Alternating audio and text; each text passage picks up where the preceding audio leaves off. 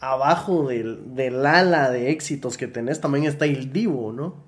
Ah, sí, fíjate que me por un tiempo fui ingeniero de grabación privado, digamos, de, de una compositora muy, muy reconocida y exitosa que se llama Claudia Abrantes, una argentina que ha escrito muchos, muchos éxitos que, que, que todos hemos escuchado en Latinoamérica. Eh, entonces yo era su ingeniero de, de, grabación privado, entonces en su estudio, cuando ella tenía sesiones de grabación, me tocaba grabar a todos estos artistones que llegaban. Llegaba El Divo, llegaba Messi Periné, este man, llegó Noel Shachris de Sin Bandera, eh, La Santa Cecilia.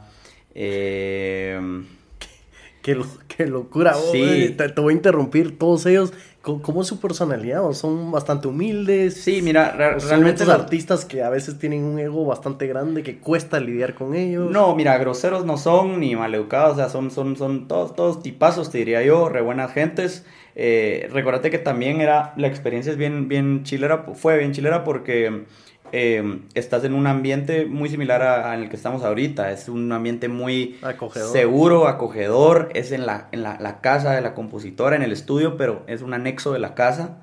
Eh, eh, entonces, la atmósfera es, es, es, una, es, una, intimidad muy, muy especial porque eh, escuchas conversaciones bien personales entre, entre ellos. O sea, eh, nada fuera de este mundo, simplemente ves como que al humano interactuar con su amiga.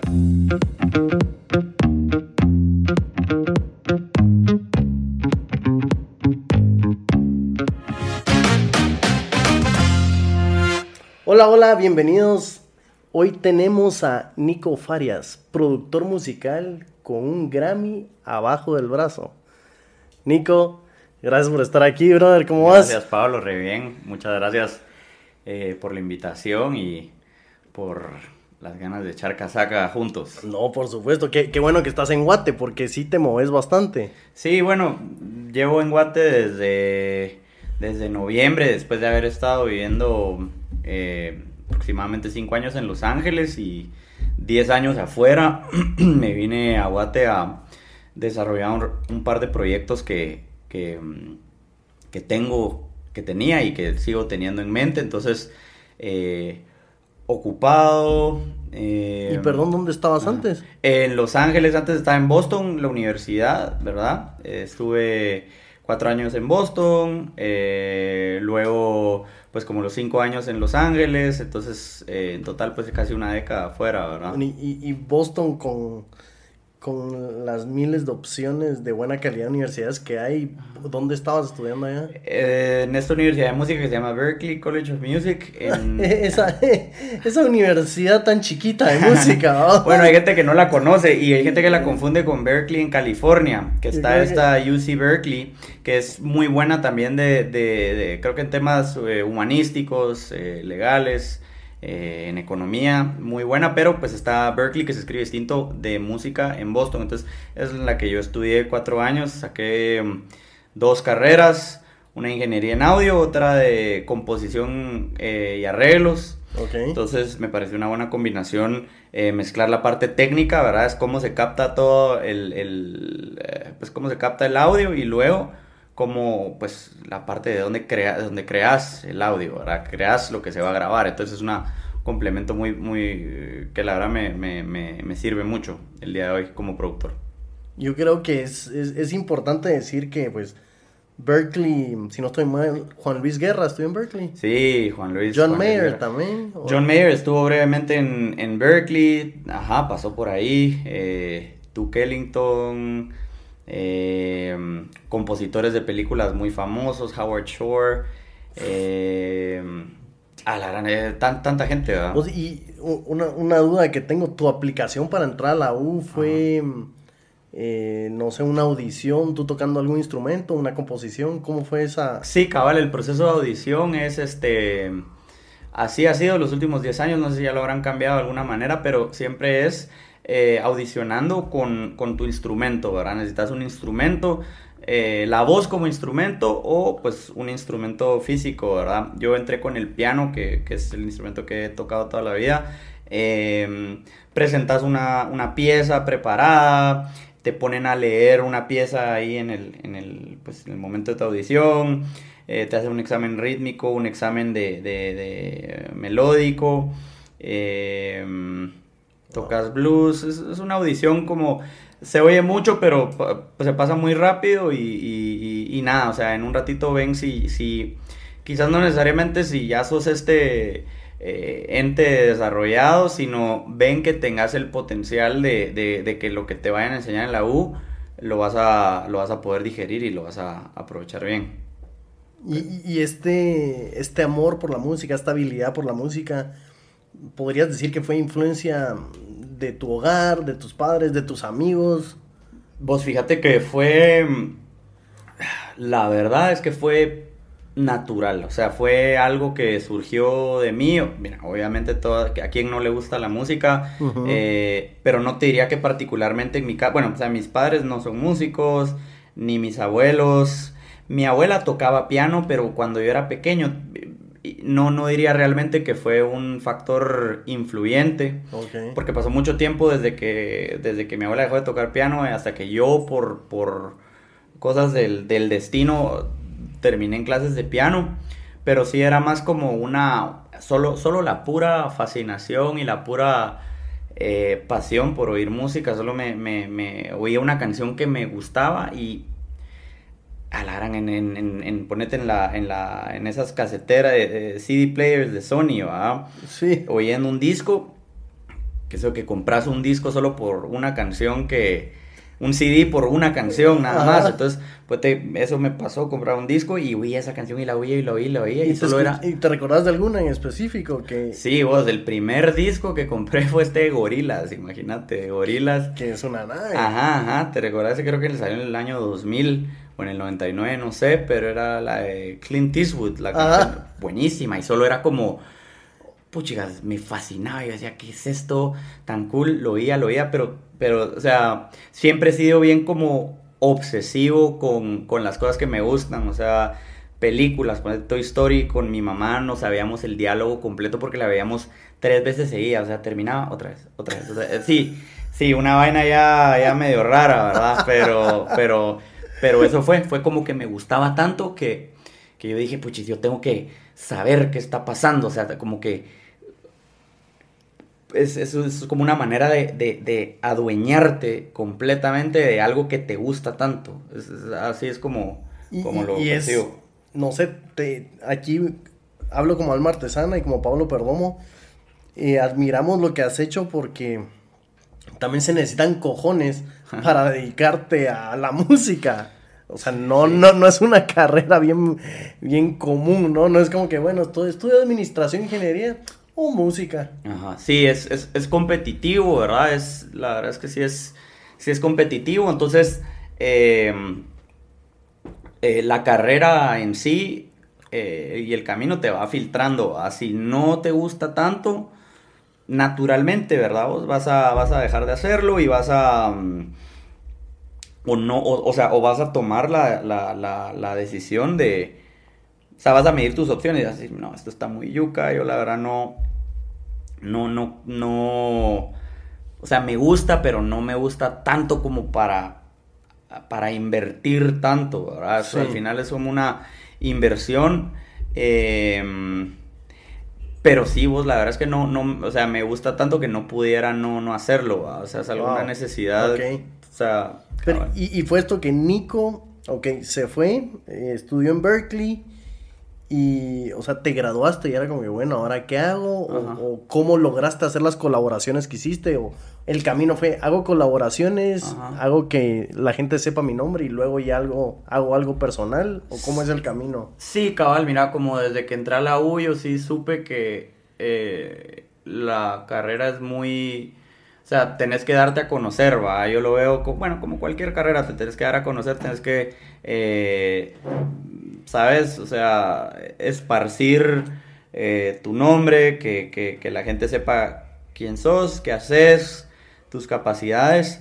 Eh, saliendo de la U, yo tenía, creo que como cualquier persona que sale de la U, tenés todas esta, toda esta información en distintas ramas de, de, de, de, una, de una práctica y no sabes a qué enfocarte o a qué dedicarte, ¿verdad? ese era mi caso también. O sea, cuando salí yo pude haber sido ingeniero de masterización, ingeniero de mezcla, ingeniero de producción, eh, productor, eh, cantante, eh, instrumentista, arreglista, editor.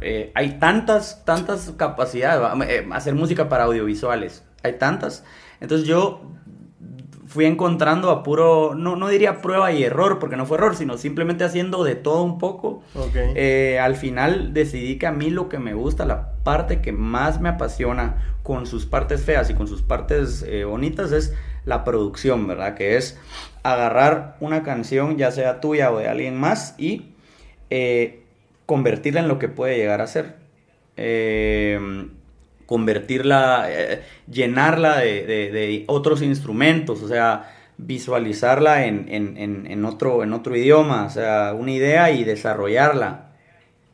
Y tal vez nos puedes mencionar un poco de estas colaboraciones que has hecho y pues en la intro mencioné que mencioné lo del Grammy, tal vez nos...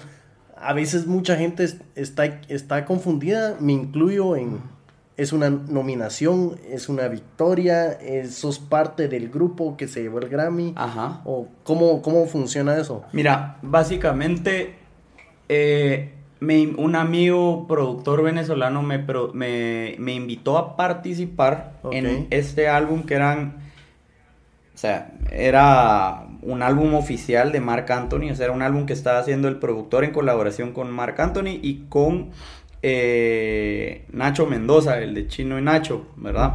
Eran estos tres haciendo este proyecto que se llamaba Mark Anthony for Babies, ¿verdad? Entonces, básicamente música de Mark Anthony convertida en para, música para niños, ¿verdad? O sea, como esos eh, lullabies de Mozart que oís de pequeño, es, la idea era hacerlo para, para Mark Anthony. ¿Por qué? Porque puchis, tiene un montón de, fans y, y, también la idea era que las mamás puedan escuchar una canción que que les gusta, sí. mientras sus hijos pues la están escuchando y es agradable para todos, ¿verdad? es un bonito proyecto.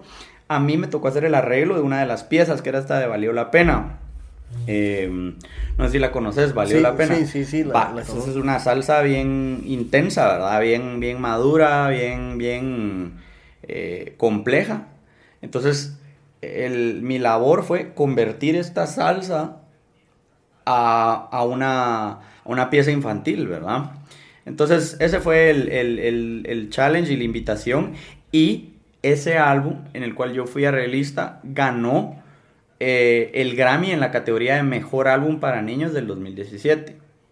Entonces, este... Qué, honor, mano. Felicitaciones. Sí, la verdad es que obviamente eh, fue, un, fue un trabajo, eh, éramos varios arreglistas así muy, muy, muy... o sea, el álbum tiene arreglistas muy, muy buenos. los productores, o Marc Anthony, Carlos Escalona y, Nacho Mendoza, buenos, listos, visionarios y, pues me invitaron y, pues ese fue un álbum que se llevó una victoria. La academia te da un reconocimiento. Si sos productor, te dan el trofeo. Si sos eh, parte del equipo, te dan una como un marquito ahí, lo tengo en mi casa, es, un, diploma que te dice, ah, estás eh, reconocimiento por su participación como arreglista en el álbum ganador de eh, álbum para niños y el mismo productor en el 2020 me invitó a participar en otro álbum en el cual ejecuté como ingeniero de grabación, es decir, grabé a unos percusionistas, grabé un par de instrumentos, edité, afiné voces, mm, postproducción y ese nos llevamos una nominación, esa fue una nominación como eh, como mejor álbum folclórico del año 2020. En ese participé como ingeniero de audio. Pero estamos hablando de Berkeley, de Grammy, de Mark Anthony. Eh, si no estoy mal, también has, estado grabando en, Inglaterra, en algunos estudios por allá. Sí, salió una oportunidad, yo creo que musicalmente la que más me he disfrutado, porque yo soy re fan de los Beatles, eh, así full, full, full, a morir. Entonces eh, me invitaron a, a, ser el ingeniero de grabación de un álbum de una, un big band de español. Eh, grabándolo en Abbey Road, que es el estudio donde los Beatles grabaron el 95% de su discografía, ¿verdad? Entonces, eh, Ah, no, sí, esa fue, esa, ha sido la experiencia más bonita de mi vida musicalmente, creo yo. Me muero por volver. Que, que, y no, tengo tanto que preguntarte que, que lo trato de, de, ordenar por, por eventos, pero también te quería preguntar, abajo del, del ala de éxitos que tenés también está el Divo, ¿no?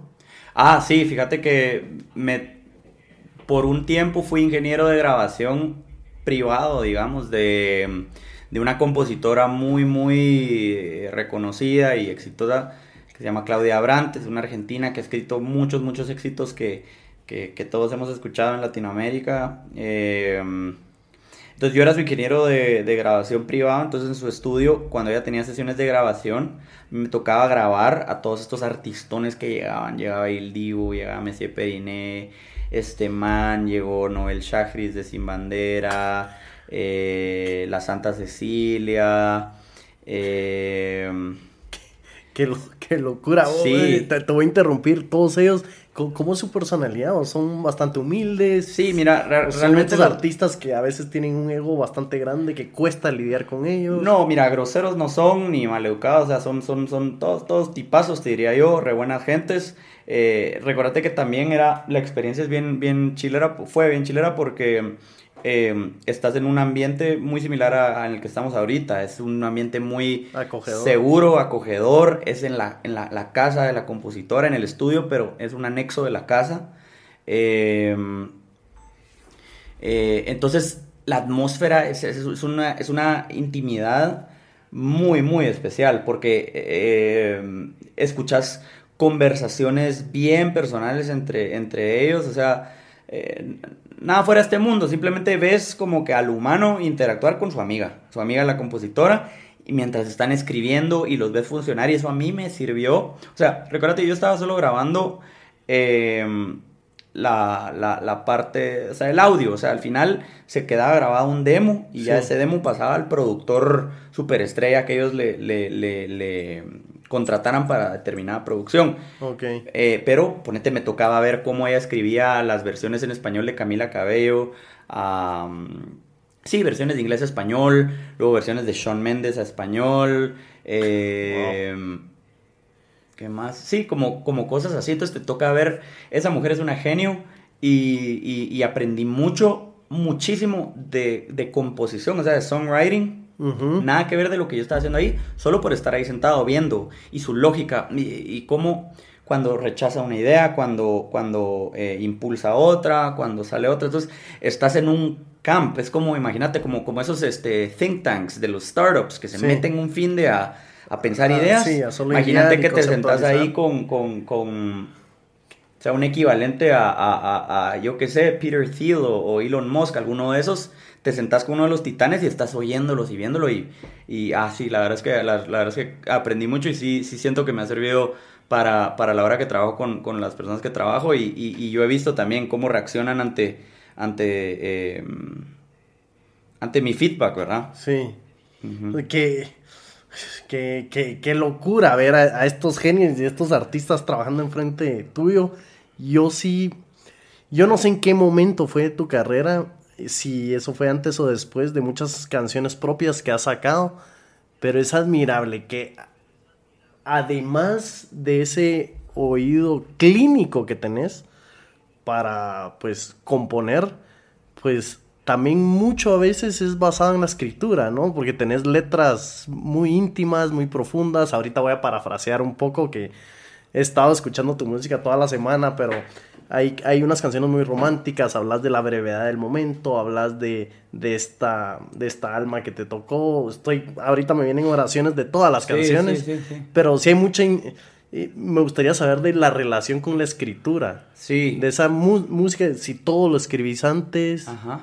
Ah, pues gracias por preguntar. Eh, la verdad es que es interesante porque cada vez me dedico menos a eso, ¿verdad? A escribir canciones eh, propias. Eh, no porque no me guste, sino porque pues no puedes hacer de todo, te tienes que enfocar en lo que, lo que más este en tu trabajo, ¿verdad? En el trabajo. Eh, pero la parte de la escritura, fíjate que mis papás toda la vida me han inculcado, o como creo que como cualquier padre te inculca que leas, ¿verdad? Que leas libros, pero definitivamente eh, he comprobado que para mejorar tus letras y extender tu vocabulario y enriquecer tu vocabulario, em, leer, leer es lo mejor, ¿verdad? Y, la, y naturalmente lo que más me gustaba leer era como novelas, entonces mm, creo que me faltan como cuatro libros de García Márquez para leerme toda su eh, bibliografía.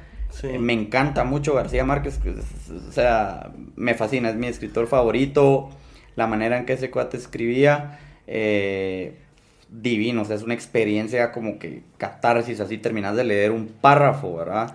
Y te quedas a la gran diabla, qué, genio, cómo conecta eso y todas esas, eh, todo el vocabulario, todas las, las, las, ideas como las líneas de ideas, creo que mucha inspiración de él obviamente de otros libros que también me ha gustado, pero, pero sí, fue la, fue la, fue la, em, eh, fue, creo que han sido mis papás empujando, o sea, me, dieron el secreto desde muy temprano, me dijeron, mira, si quieres escribir bien, tenés que leer, leer mucho, leer cosas donde, donde, o sea, leer, esa, es la clave, y eso le digo yo a todos mis artistas, y no, la mayoría no me hace caso, eh, o sea, todos vienen y quieren leer poesía para escribir poemas, pero no, o sea, lo que tenés que hacer es leer, o sea, si quieres enriquecer tu vocabulario es leer, leer, leer, leer, leer cosas complejas. Y ojo, yo no soy tampoco un bookworm que leo ni siquiera un libro al mes, ¿me entendés?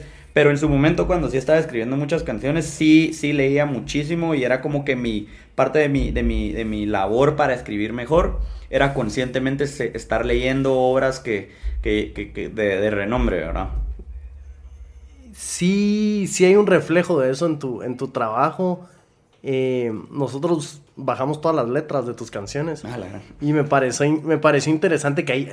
Ahorita no tengo en la mente ciertas palabras, pero sí hay palabras atípicas bien... Pues eh, de, de, alguien característico que es el lector.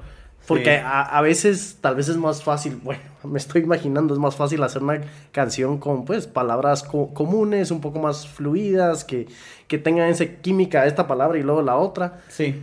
Pero sí vi un par de palabras en lo que son tus lyrics que sí estaban handpicked ahí. Sí, cabal, 100%. No, y muchas veces, eh, a veces, em, a mí me gusta mucho eso. Me gusta como que, que, que, que la hora que escuches una canción, mira, mi regla para yo hacer un trabajo es que me tiene que gustar a mí. O sea, no, eso no quiere decir que solo hago lo que me gusta, no, o sea, obviamente en la vida te toca hacer cosas que no necesariamente te gustan, pero que lo que yo haga sea algo que yo escucharía o que tenga algo interesante, que ah, está re cool, suena, suena muy bien, suena, me encantaría oír esto, o me encanta cuando oigo esto en otras canciones. Sí. Entonces lo mismo aplico yo, esa es mi filosofía, entonces ponete elegir ciertas palabras eh, que sean interesantes, ¿verdad? Porque rara vez tenés la oportunidad de, de, escuchar ciertas palabras. Entonces, qué chilero de que estén en una canción que sea fácil de digerir. Sí. Porque ese es el vehículo. El vehículo es la melodía y la, y la, y la música. Que al final así son mis canciones, son fáciles de digerir. o, las que hacía son como que es pop. Al final es un pop así, nada del otro mundo. Pero aprovechando que ya estás en un vehículo bien fácil de, de conducir, de subirte al vehículo, ¿por qué no aprovechas para meter una palabrita interesante o algún sonido interesante? O sea, aprovechar, ¿va? Y, Tener esos tesoritos dentro de la canción. Exacto, y que, y que la, y la audiencia te lo va a agradecer o, o te va a llamar la atención y te va a sacar de tu rutina, ¿me entendés? Porque al final eso uno busca como que la música como un escape, ¿verdad? O como para distraerte o como para para, para, para mil cosas. Es un escape donde estás, no necesariamente que estés escapando de una realidad mala, no, sino simplemente es cambiar, cambiar del mundo donde estás. Cuando lees, cuando miras una película, es que tu cerebro viaja a otro lado donde está tu cuerpo. Lo mismo es con una canción. Entonces, ¿por qué no que ese viaje sea como que tenga ese cariño, ¿verdad? que le metas una palabra bonita, una, una orquestación bonita, un sonido de a huevo, ¿verdad? Ah, y, y, es, y este vos lo definiste como pop. Me imagino, no sé si ese es el primer... La verdad que no sé cuál es la cronología de, de un artista estudioso, si es clásico, pop y luego te metes a géneros un poco más complejos como jazz, tal vez podemos hablar un poquito del jazz, porque yo oigo una canción de jazz digo, es una explosión de instrumentos y uno a veces le cuesta encontrar, eh, seguro hay un orden, pero cuando son tantos instrumentos colaborando, se puede oír en ciertas canciones un poco desordenado. Entonces yo me pongo a pensar, ¿quién fue el productor que tuvo la habilidad de ordenarlo? Cabal, cabal, sí. No sé si el jazz fue un reto para ti o... Mira, eh, eh, yo... Va, respondiendo a la pregunta de la línea de un músico estudioso, yo siempre le digo, ponete a papás de niños pequeños que, se me acercan y me dicen, ala Nico, yo quiero que, mi, mi, hija toque piano, que se meta la música.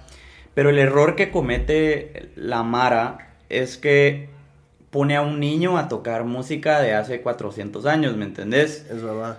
Como, o sea...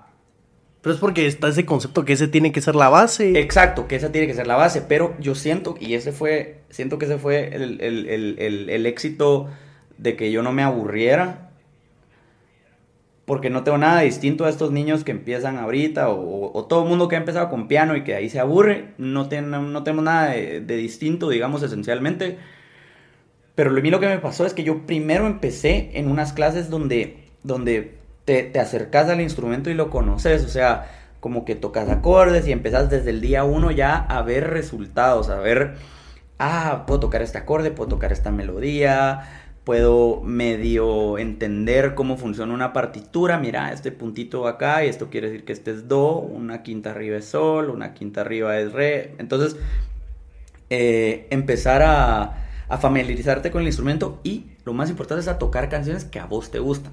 Que te enseñen a tocar piezas que a vos te gustan. Entonces, a mí, mi, un maestro mío que, ya falleció, eh, me enseñaba a ponerte a tocar canciones de de Beatles, de Arjona, de cosas que cuando yo era un adolescente... Te motivaba. Ajá, me, motiva, me motivaba y era como, a la gran, qué chilero, mira, esto funciona así. Entonces cuando te lo, te, las, te enseñan algo que a vos te gusta, eso te impulsa y yo solito, por mi deseo de mejorar y de tocar mejor, entendí que ya estaba llegando a un, a un, a un techo, digamos, donde el paso era, ahora tenés que aprender teoría clásica, escuela clásica, y me metí con un maestro buenísimo eh, de música clásica, y ese cuate era un señor, es un señor de, eh, que te enseña a leer, que te enseña a tocar, y no, nada al oído, todo es leído, tus ejercicios clásicos, eh, lectura de Bach, Mozart, Beethoven, Chopin, etc. Entonces, y ya eso te familiariza. Entonces esa fue mi, mi escuela. Después ya en Berkeley, eh, Berkeley es una escuela de jazz, o sea, es de jazz. Y yo no sabía nada de jazz. Siento que culturalmente en Guate no, no, la cultura de jazz no es nada fuerte, diría yo. O sea, hay, pero es un circulito de, geeks que, que, les fascina y, y, entre ellos es su onda, Ok. Y ya más ya me he ido acercando a ellos y ya es como, ah, ya entiendo y sí, ya le agarro el gusto, Pero eh, en Berkeley aunque no querrás, te lo acucharás, te lo meten a la boca, aprendes teoría de jazz, cómo funciona el jazz, eh, y poquito a poco lo vas eh, aprendiendo a, apreciar, ¿va? Porque lo que no conoces, lo, rechazas, entonces tenés que primero conocerlo para que, para que luego te agrade, ¿verdad? Entonces, este... Eh, entonces va, el, el punto, mi clave sería que primero familiarizate, encontrarle el gusto y poquito a poco desarrolla técnica, ¿verdad? Pero que siempre conserves el gusto, porque eso es lo que pasa con los pobres niños, que que, los, los, los, meten a estas clases tan aburridas de... Sí, y llevo dos años en música clásica. Ajá, y, y tal vez tocan re bien, pero... se oye un poco como un castigo, ¿no? Cabal, cabal, como un Estoy tocando bajo en piano seis horas al día viendo la pared. Ajá, no, no, no, exacto. Todos los niños les tienen que enseñar, mira, ¿por qué no enseñarles a tocar Taylor Swift? Enseñarles a tocar eh, The Weeknd, enseñarles a tocar todas estas cosas modernonas que oyen en la radio y entonces ellos se emocionan porque se lo enseñan a sus amigos o, o, pones, o pones play al, al, al, celular y tocas sobre la canción y eso, eso te motiva. Entonces eso es, eso es, eh, eso es enseñar bien, ¿verdad? Sí, sí, parte de, del, del maestro Em, o del docente o el catedrático, pues están llenos de información, pero tiene que haber también un rejuego de inteligencia emocional de cómo te motivo, cómo te inspiro. Yo te quiero inspirar a que sigas lo que te gusta, pero también te tengo que inspirar, te tengo que ayudar, te tengo que poner en ese camino. Estoy de acuerdo. full, full, full. Este, sí, es, creo que así como, como un docente adquiere la responsabilidad de, de enseñarte lo que él sabe, también es responsabilidad de motivarte. O sea, es motivarte, eso también es parte del docente. Motivarte y no desmotivarte. O sea, es, es, es yuca, no, no, no, no cualquiera. Y ojo, los docentes son, son humanos, ¿verdad? Ahorita que hablas de eso, se me viene esta escena de Whiplash. La ah, cabal, buena, muy. Es, es una peliculaza, pero ahí, ves un, un, profesor.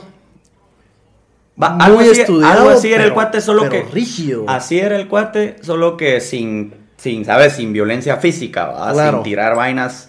Pero, pues, hay, hay, hay mar así. Hay mar así. Y, y, y en el jazz, lo que tiene el jazz es que naturalmente atrae a gente, eh, muchas, muchas veces gente introvertida, muchas, muchas veces gente en el, en el espectro, vamos, así, en el, en, eh, como que tal vez socialmente rara, eh, pero que son bien genios, ¿verdad? Como, como, como, como los genios en programación, que son unos genios para programar y todo, pero tienen, o sea, socialmente son un poco extraños. Lo mismo es el jazz, el jazz atrae mucho eso, tiene, y, es el encanto, atrae gente obsesiva, gente tosca, eh, pero también obviamente gente muy dulce, muy linda, muy gente que le gusta vivir la vida.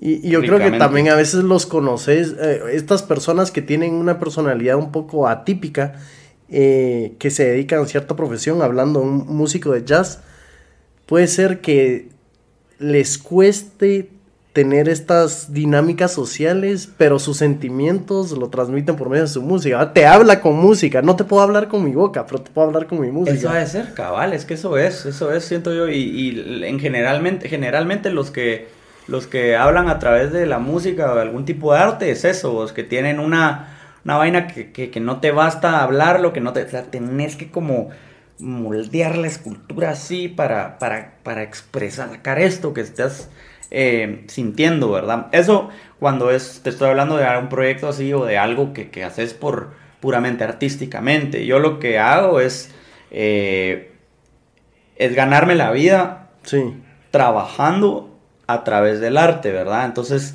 eh, es un balance, ¿verdad? Es un balance entre vos ponerle tu, toque, que, siempre es divertido, pero entender, va, entender que es, o sea, verlo como un, como un trabajo, ¿verdad? Es un negocio, o sea, donde te están contratando, tenés que hacer que esto suene bien, que satisfazca al cliente, que satisfazca a la audiencia del cliente, que te vuelvan a contratar, porque te puedes echar tu fumada y, o sea, con una, ¿sabes? Como que que, que, que vas, te vas, vas a sacar tus emociones y lo que querrás, pero, pero no se trata de eso, no siempre es un canvas para que vos hagas lo que se te da la gana.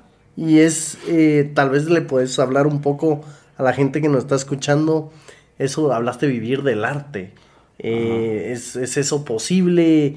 Eh, no sé si nos están escuchando tal vez niños o, gente adulta que está con su pianito ahí dándole a Mozart enfrente de la pared horas por horas. No sé qué les recomendarías a esta gente, si es posible hacer lo que vos hiciste. Sí, mira, es re, es re posible. Eh, ah, pero ¿cómo decirlo? Sí tenés que ser un duro o una dura. O sea, es, tenés que ser duro, o sea, es difícil. Duro siendo disciplinado. Duro siendo disciplinado y aguantar y saber que no es fácil. O sea, que no es, no es fácil, no es algo, o sea, cualquiera puede hacer lo que sea que se proponga y si te gusta lo suficiente lo vas a hacer. Eso creo yo. Pero tenés que eh, entender que, ok, eh, yo qué sé, tenés 18 o 17 años y andas pensando en estudiar música o en o en algún tipo de, arte, tenés que entender que eh, va a ser difícil y vas a tener que usar todo tu brain power y toda tu estrategia y todas tus cualidades para poder vivir de eso. Y te digo cualidades porque no solo va a ser de que practiques 20 mil horas al día tu instrumento y que, y que seas un gran eh, crack para, para hacer lo que vayas a hacer, sino también tenés que saberte relacionar con la gente, te, le tenés que agradar a cierta gente para que te recomienden con otra gente. O sea, el arte, si querés vivir de eso, va a demandar todo de vos, lo mejor de vos, y, y si te gusta, va a valer la pena. Si no, no, y vas a cambiar de, de carrera o no vas a elegir esa carrera. Así de simple, ¿va? Es yo, yo, creo que lo pones en un plano muy realista, que es lo que es. O sea, el arte puede estar lleno de pasión, lleno de energía, pero también tiene que tener cierta objetividad. Sí, full. O sea, ¿quieres vivir de eso? Pues, ¿cuál va a ser tu plan de trabajo? ¿Cuál va a ser tu plan comercial? Cabal. ¿A qué nicho le vas a pegar? Totalmente, y saber para qué cosas sos bueno, saber para qué cosas sos malo. Pero lo bonito, y es algo que nos pasa a todos los que, los que vamos a Berkeley es que el primer semestre, y hasta te lo habla, te lo habla el director en, el, discurso de bienvenida, te dice, ustedes van a experimentar ahorita un, eh, ¿cómo es que le decían? Eh, reality shock, Ajá. pero durísimo. Y, y es cierto, ¿por qué? Porque lo que sucede es que en Berkeley llegan, por lo general todos los que llegan ahí son los mejores de su ciudad o los mejores de su, de su grupo o lo que sea. No, no estoy diciendo que los mejores de todas las ciudades van a Berkeley, estoy diciendo que los que ya están en Berkeley, por lo general, eran como que el mejor músico de la banda en la que tocaban o el mejor músico de su orquesta o el mejor, ¿me, entiendes? ahí es una aglutinación de, de todos los cracks, pero cuando llegas ahí te das cuenta que no sos nada, no sos nadie. O sea, ves a unos monstruos, o sea, los, los, los monstruos que miras en YouTube tocando unas loqueras esos veías en Berkeley todos los días, de todos los países. O sea,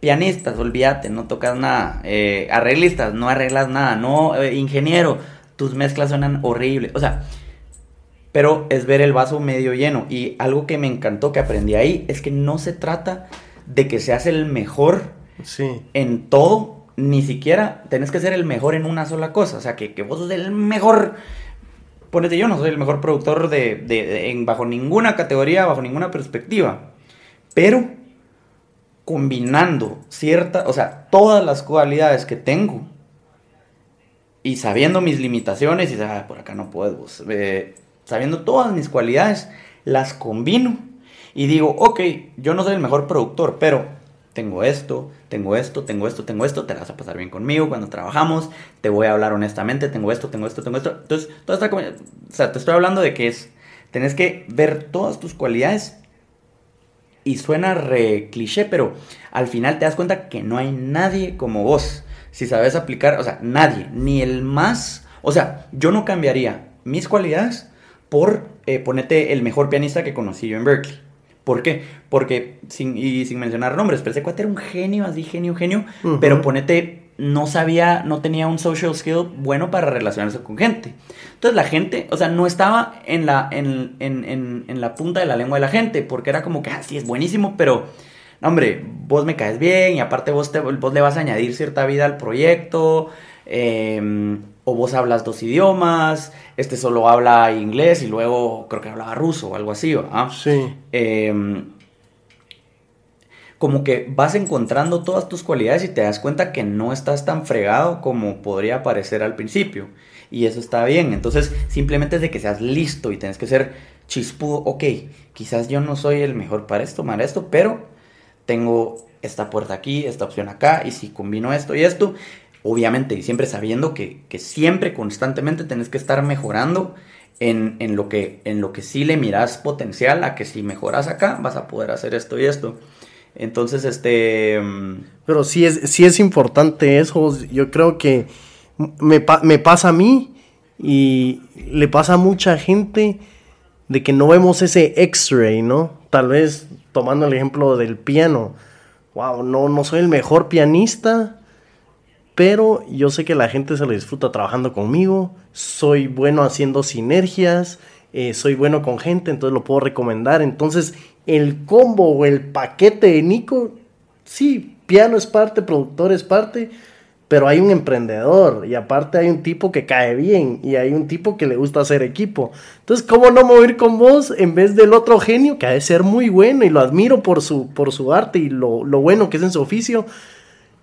Pero al final, si no me la paso bien no me siento cómodo, no ir con él. Exacto, exacto. O sea, es una, es una, em, es como vos decís, un combo, ¿ah? O sea, es como la comida, ¿verdad? Hay tantas opciones de comida, pero vas a elegir un restaurante porque, ah, porque te queda cerca, porque ya conoces a los meseros, te tratan bien, porque tienen ese plato que te gusta, porque tiene buen parqueo, ah, quizás es caro, quizás es carito, pero a la madre tiene todas esas cosas, lo vale. O, otra cosa, no es tan caro eh, y tiene todas estas otras cosas que me gustan, etc. Entonces, cada vez es como encontrar el, el, cuáles son tus cualidades, trabajalas, mira en dónde no es, o sea, dónde estás ¿dónde, eh, mira, en dónde ya te dijo el tren, tenés que aceptar dónde ya, ya estuvo. O sea, ahí no es, ahí no es. Y, y podés, si querés, invertir tus propios, tus próximos 10 años en algo. Y, bueno, depende, si lo querés y es tu, tu revelación de la vida y ahora eso querés, dale. Pero si miras como, ah, sí, eso no logro, no logro, mejor le voy a enfocar a lo que ya sé que soy muy bueno, ya lo tengo bien labrado. Eh, pero, es, como un, una autoterapia reality check, ¿sabes? Como que, no, la verdad que no soy bueno componiendo samba. Tengo que aceptarlo. Cabal, Me llega, pero lo mío es el jazz. Cabal, cabal. como que es autoterapia. te, doy un ejemplo eh, que algo, una limitación mía. Es este. Mm, el. Ponerte música para películas. A mí me encanta. A mí me encanta la música para películas. O sea, pero yo hacerla, yo, yo no soy muy bueno. Yo no soy muy bueno para hacer música para películas. O sea, he tratado de, de, eh, orquestar ciertas escenas como partes de, tareas en, la, en ciertas clases en la universidad. Y no se me daba. No, no te estoy diciendo que no lo... No, sí, si me lo hubiera propuesto no lo hubiera logrado. No te estoy diciendo eso. Solo te estoy diciendo que no era algo que se me facilitaba. Era algo que me va a tomar mucho tiempo cambiar hacia esa dirección. Sí. Bro, disfrútalo, sabe que no es para vos y hace, pero para producir, a mí me encanta cómo produzco, soy muy bueno para eso. Y eso es lo que hago. Y entonces me disfruto la música para películas. ¡Ah, qué bonito! Pero eso no es lo mío. Yo hago esto. O, o puchis, o sea, o veo ponerte a alguien. Eh, gente, el mercadeo. El mercadeo me encanta, vos.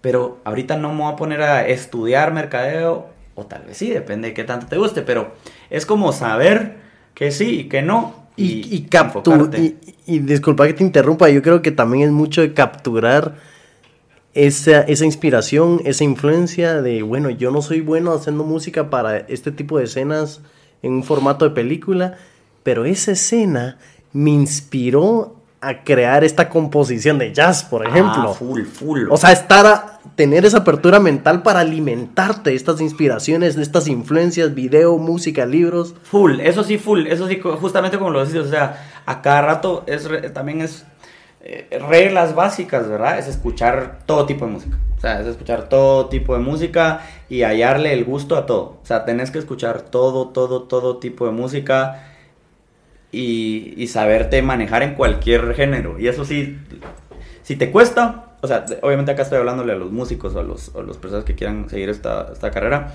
Sí. Si te cuesta, ah, pues, pues qué mal, dale y no, no te tiene que gustar, tienes que hacerlo. O sea, tienes que escuchar todo tipo de música.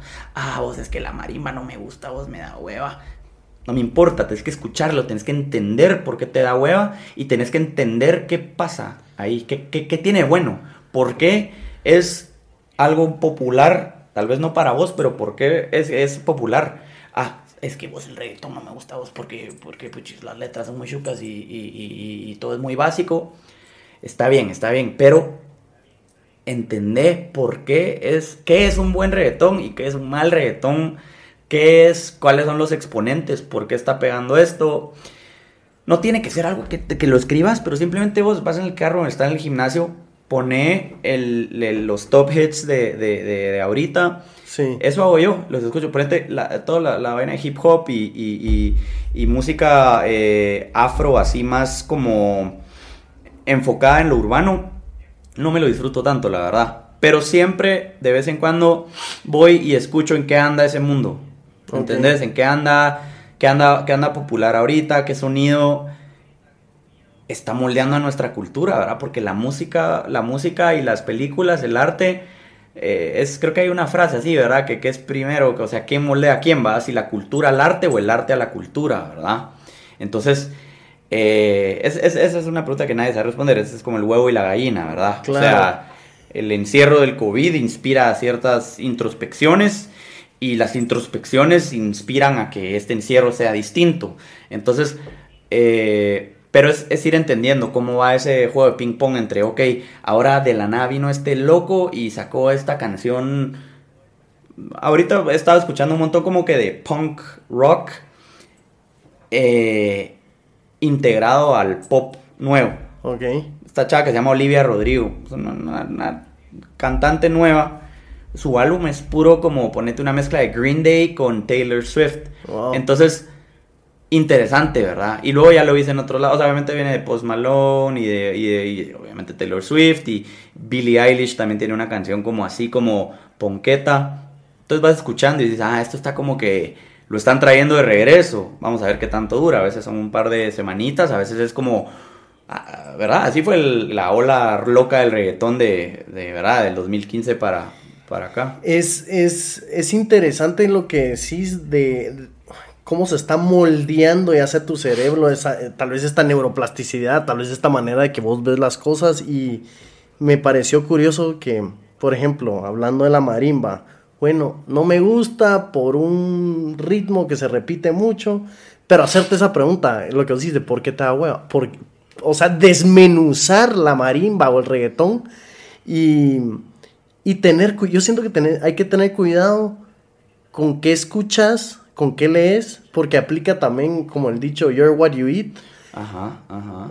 Hablando acá no de comida, pero de lo que lees y lo que escuchas. sí, cabal, mira, yo siento, eso está re bien, tenerlo en, tenerlo en concepto, pero siento que es bonito en el sentido de que que escuchar o sea, que agregues mala música a tu, a tu, o sea, no mala música, pero... Es que también ahora ni, o sea, también qué difícil, ¿verdad? ¿Qué es mala música? Exacto, exacto, ajá. Tenés que entonces, tenés que entonces eh, eh, definir ciertos eh, parámetros, ¿va? Una, una, una métrica súper fiable es el pop no miente, vos. Si es popular, esto es bueno. O sea, es que, es que así es. Y si a vos no te gusta, ah, qué fregada vos, porque lo vas a tener que oír todos lados todo el día. ¿Verdad? Y si no, y si estás peleado con el reggaetón, pues, qué miseria, vos, porque... porque va a estar en todos lados. Ajá, está en todos lados y estás peleado con... Va, ponete el EDM, yo no soy tan fan del EDM. Y cuando lo ponen, sí me da hueva.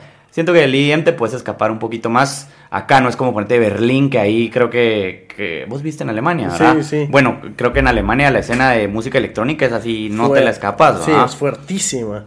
Va, entonces, este... Eh, pues, ¿cuál es el punto? De que, de que no te va a hacer daño escucharla y agregarla a tu paleta de, de, de experiencia. Es como experiencia. Ni, la, entre más experiencia tenés es mejor. Es porque es es que hay, hay tanto de qué hablar y ahorita se me viene esto de que seguro lo viste el año pasado en el, en el top de Spotify, que Bad Bunny era el artista más escuchado a nivel mundial. Ajá, ajá. Pero a nivel mundial, mano. O sea, gente que no habla español. Estamos hablando de Lituania, estamos hablando de Timbuktu, estamos hablando de Nigeria, que están escuchando Bad Bunny. y te pones a pensar que es una fórmula rítmica, es, es esta... Mm, eh, ¿sabes? La melodía de sus rimas. Ajá, ajá. Son fenómenos impresionantes, Sí, es, y es sociológicamente es interesantísimo, como decís. O sea, es, es ver qué onda, ¿verdad? Mira, a mí no me... Mira, es que después de un rato ya como que tanta vulgaridad sí me, me, pesa, ¿me entendés? O sea, me da risa y todo, y es como, ajá, sí, Pero tal vez vos oírlo con, un oído más clínico, más clínico y no sé, tal vez más científico, como que agarras la, la canción de Bad Bunny y bueno. Ah, te lo puedo decir, ¿qué, mira. ¿qué, está ¿Por qué pega tanto? Mira, científicamente, o sea, su, su timbre, o sea, su color de voz es bien particular, o sea, lo oís y te llama la atención. llama mucho la atención, es como, ¿quién es este brother? Eh, el lenguaje que usa es tan... Bueno, número uno, ese es muy de los puertorriqueños, ¿va? Que los puertorriqueños, su lenguaje en, para, temas urbanos es eh, eh, incomparable. O sea, es, que es tan naturalmente la cultura, es tan, tan relax con el slang. Sí. Que es ya, yo siento que ya es como entretenido ir entendiendo qué es lo que está diciendo. También escuchar, también es muy liberador escuchar algo que quizás todos pensamos, ¿verdad? O sea, como seres humanos. O sea, y sobre todo con sexualidades que son temas tabús y, que no son, o sea, es, muy liberador eh, eh, escucharlo en una canción que ponga las palabras que tal vez están en tu mente, sobre todo en eh, sociedades más conservadoras, que para las mujeres sea liberador expresar su sexualidad a través de una canción, igual a los hombres, entonces sea como eso y en el vehículo, ¿te recuerdas que estábamos hablando del vehículo? Y el vehículo, pues, me preguntaba científicamente, o sea, el low end, o sea, es decir, las frecuencias bajas de, de, del reggaetón y, y del trap y de todos estos géneros urbanos, está acústicamente bien tratado para que eso te, te, te, pegue al pecho, para que te reviente, para que sea algo con lo que vibres. Entonces, todas las frecuencias, estamos hablando desde desde 70 Hz hasta 120 Hz, o sea, todo el, low end, es bien poderoso, es bien cargado. Y después tenés el high end, que son las frecuencias ya altas, yo qué sé, como ya hablando de eh, 5000 eh, Hz para 20000 Hz, que es nuestro límite auditivo. Que la voz, el registro de Bad Bunny es bien alto, bien agudo, bien ligero. Entonces, es bien clean. Hay una separación de sonidos bien, bien clean. Que tenés la voz claramente arriba, ejecutando, y abajo tenés el low end, dándote un punch así bien, bien agresivo, bien de energía. Y aparte tenés todos estos sonidos locos y raros, o sea que es el sampling, que usan como trompetitas pero sintetizadas y con voces y con sintetizadores, samples, etc. Todo eso no, no es ningún misterio por qué es tan, tan, tan, tan atractivo y tan, tan este, popular, ¿verdad?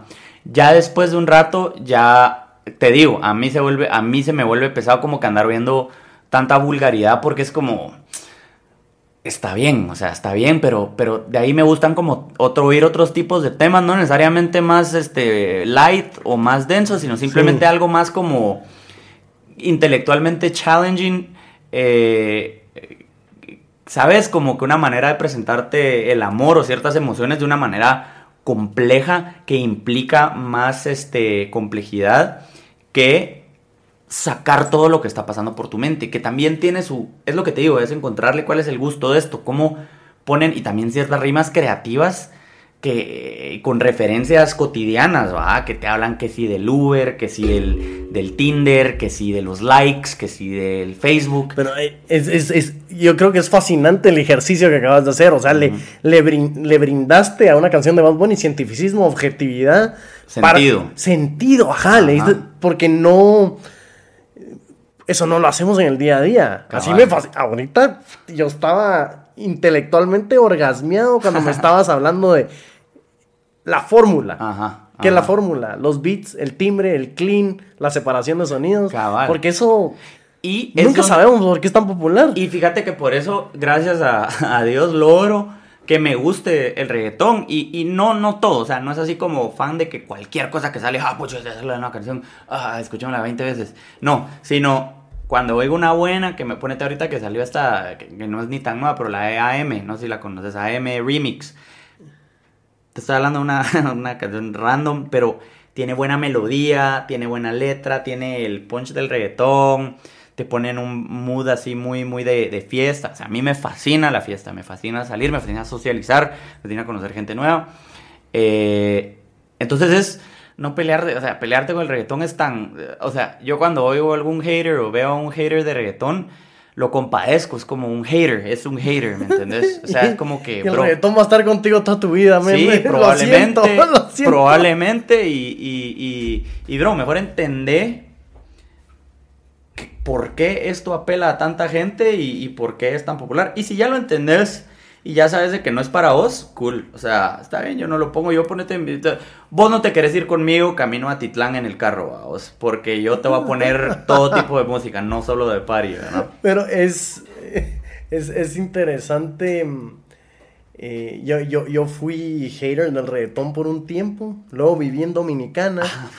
Bachata, todo. o sea, era una amalgama de sonidos y también ellos le, le ponían más la explicación de la música, los ritmos había una explicación cultural, sociológica, de ambiente, de, de, de, personalidad. Lo vi en Puerto Rico también, que estuve trabajando en Puerto Rico mucho tiempo. Y luego vos decís, en esta, de esta islita, hablando de artistas modernos, todos los que han salido, ¿qué está pasando en esta isla que produce tanto artista? Es el, el, el, el africano y el europeo, la mezcla africana y europea. Eso es, eso es, yo, es, que, es que los africanos, vos, es, impresionante. O sea, son los creadores, los, los, los africanos, los, ah, sobre todo African Americans, son los creadores de todos los géneros populares del siglo XX. O, o, o, o ese híbrido, esa, esa, esa mezcolanza eh, eh, de, de, tan bonita, de raza africana con, con, europeo. Sí. Mira la historia, yo soy, Juan Luis Guerra es mi artista favorito y por eso medio me conozco la historia de, la bachata, de cómo era un género, era una mezcla entre bolero y entre mariachi y entre mm, eh, baladas, ¿verdad? Y cómo era tan simple, cómo era tan, tan, tan autóctono, tan de pueblo, tan rechazado por el high class de Dominicana, y que luego viene Juan Luis Guerra y combinándolo con, con armonías y, teoría de jazz de Berkeley, lo eleva a un género que hoy día es, es, otra cosa, es otra cosa, o sea, es elegante y, y una, una, eh, una bachata de Juan Luis Guerra o sea, si Juan Luis Guerra anuncia que va a sacar una bachata, ya te estás muriendo por bailarla con, tu novia la semana entrante. Eh, es, es, una experiencia, es una experiencia, es una experiencia como ha sido esta charla, mano. La verdad que Nico, estoy muy feliz. Hasta me ahogaste. No me vas a llorar, güey. sí, sí, así. Te voy a abrazar ahorita. no, no, estoy muy feliz por haber tenido esta charla, mano. Alma Artesana está súper contento porque esta es inyección de inspiración y motivación para nosotros. tipo Matrix, que ahorita nos conectaste y viajamos todos. Eh, te quería preguntar dónde, te, dónde la gente puede saber más de vos, a dónde se pueden ir. Mira, yo soy fan del Instagram, es la única red que, que sí le doy cariño todos los días, casi que. Eh, mi usuario es Franco y Salas, que es un acrónimo, son como las letras de mi nombre desordenadas. Franco y Salas. Eh, ahí subo todas las tonterías que hago, eh, las cosas interesantes que hago, las cosas... y, sobre todo, pues siempre comparto la música que estoy haciendo, proyectos en los que estoy trabajando y, y, la verdad es que hay un montón de proyectos alineados para este año que, que, que definitivamente los voy a estar compartiendo por ahí, así que eh, por ahí podemos conectar. Ok, perfecto.